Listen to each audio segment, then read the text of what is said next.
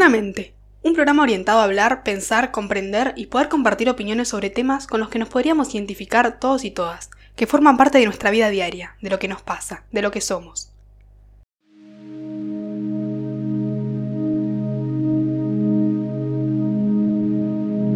Les doy la bienvenida y presento un programa orientado hacia el pensamiento, la importancia de él, poder charlar sobre varios temas, compartir, buscar opiniones, aprender, abrirnos a un espacio para hablar sin miedo sobre temas que aportan o restan en nuestra vida y que de una u otra forma nos afectan. Desde la perspectiva adolescente y desde la perspectiva de profesionales sobre el tema. La importancia de esto es poder escuchar, comprender, concientizar y formar nuestra propia opinión a partir de preguntas, dándonos herramientas para tratar conflictos diarios. Muchísimos interrogantes, muchísimas respuestas.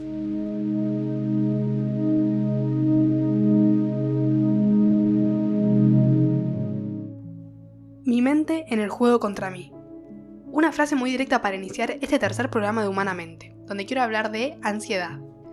Desde que nacemos y a lo largo de la vida, no importa la edad, tengas 12, 30 o 60 años, la ansiedad puede estar igual de presente, un sentimiento que cada vez notamos más entre nosotros y en estos tiempos, y sobre todo a nuestra edad también, en la adolescencia.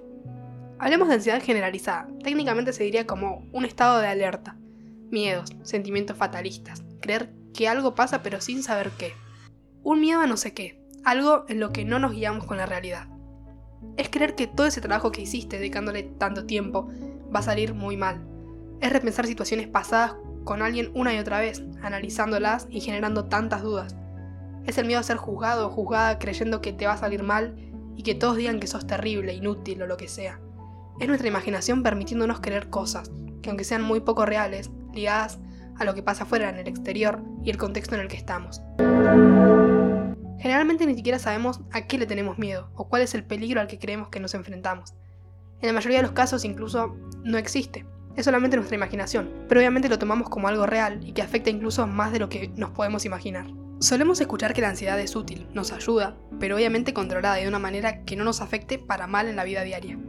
O sea, la ansiedad como dijimos es un estado de alerta, miedo a algo próximo algo que tenemos que enfrentarnos, aunque estas situaciones solamente estén en nuestra imaginación. Pero también nos ayuda cuando funciona como un sistema de defensa, un sistema que nos prepara para saber cómo enfrentarnos ante eso. Entonces, como conclusión de esto, podría decirse que la ansiedad es necesaria cuando es controlada y sana, sobre todo resaltando la palabra sana. Esto se convierte en un problema cuando no la controlamos, es decir, que no es sana y se convierte en algo patológico, que se nos va de las manos y es un malestar, un peso que se intensifica y afecta para mal en nuestra vida. No nos permite vivir tranquilamente día a día. Cuando la ansiedad está en un nivel muy elevado, se convierte en un problema de salud que deberíamos tomar en serio. No nos permite encontrar bienestar e impide actividades ya sean sociales, laborales, intelectuales. Existen síntomas que demuestran esto, como lo son dolores de cabeza, temblores, mareos, sudoración, sequedad en la boca, aceleración cardíaca, taquicardia, hormigueos. También pérdida de memoria, falta de concentración o atención, aceleración en los pensamientos, según una psicóloga hablando sobre el tema, la ansiedad es una señal que da tu cuerpo de algo en tu interior, algo en vos que necesita ser sanado, necesita ser reequilibrado o escuchado, y viene a hacértelo notar. Es la consecuencia de un desequilibrio, ya sea mental, físico, emocional o espiritual.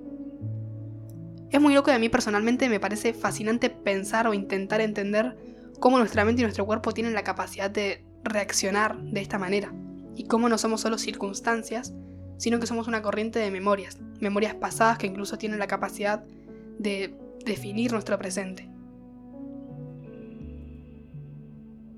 El miedo nos obliga a buscar recursos ante situaciones. Podemos enfrentarlas o huir. Me dice cuándo necesito buscar recursos o cuándo me tengo que ir. El miedo puede tener un objetivo o una razón específica identificada, porque tiene que ver con la realidad y se ve claramente. Pero cuando no tiene que ver con la realidad, el objeto es más difuso, menos claro, pero aún así se puede lograr identificar, rastrear. En la ansiedad este objeto del que se habla es muy confuso. En general, puede estar puesta en un objeto, pero no es claro. Un ejemplo es la ansiedad que le genera a muchas personas las reuniones sociales, que convocan a muchas personas. Sienten esta emoción, pero al plantearse el porqué, la razón o razones de este sentimiento, no es algo específico y claro. Es por eso que resulta confuso. De esta manera es posible diferenciar el miedo de la ansiedad, viendo si tiene un objeto claro o si no es tan claro y al hacerse preguntas no les encontramos respuestas inmediatas. Miedo puro. Miedo en una enorme cantidad. ¿Qué hago? ¿Cómo sigo? ¿Qué significa esta alarma? No voy a poder con eso. Desesperación. Intensa desesperación. No encuentro la estabilidad. Ya no sé qué hacer. Respiración sin parar. Miedo atravesando el cuerpo.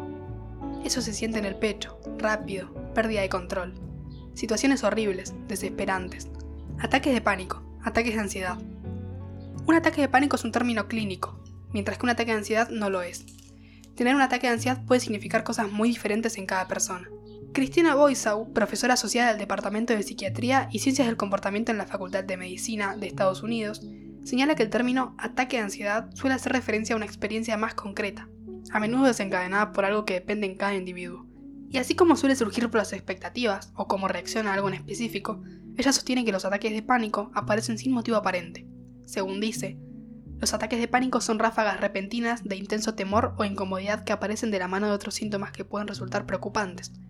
Taquicardia, mareos, acaloramiento y sensación de falta de aire. Los síntomas suelen alcanzar picos tan intensos en muy poco tiempo y desaparecer poco después.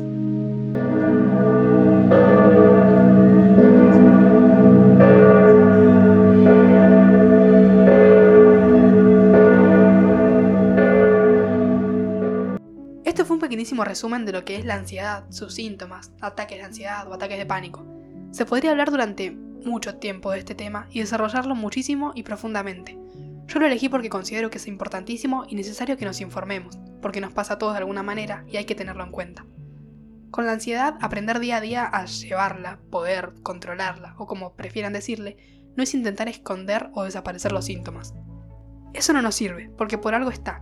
El punto es intentar ver el por qué y para qué está ahí, qué nos está diciendo esa ansiedad y qué cambios podemos generar. Una de las psicólogas que nombré anteriormente decía que la ansiedad está para hacernos ver algo interno, que inconscientemente no está equilibrado. Puede ser algo pasado que no está del todo sanado, y de una u otra manera se tenía que hacer ver, mostrarse, con un objetivo. Entonces, es la oportunidad para, a partir de eso, trabajarlo y tener las herramientas.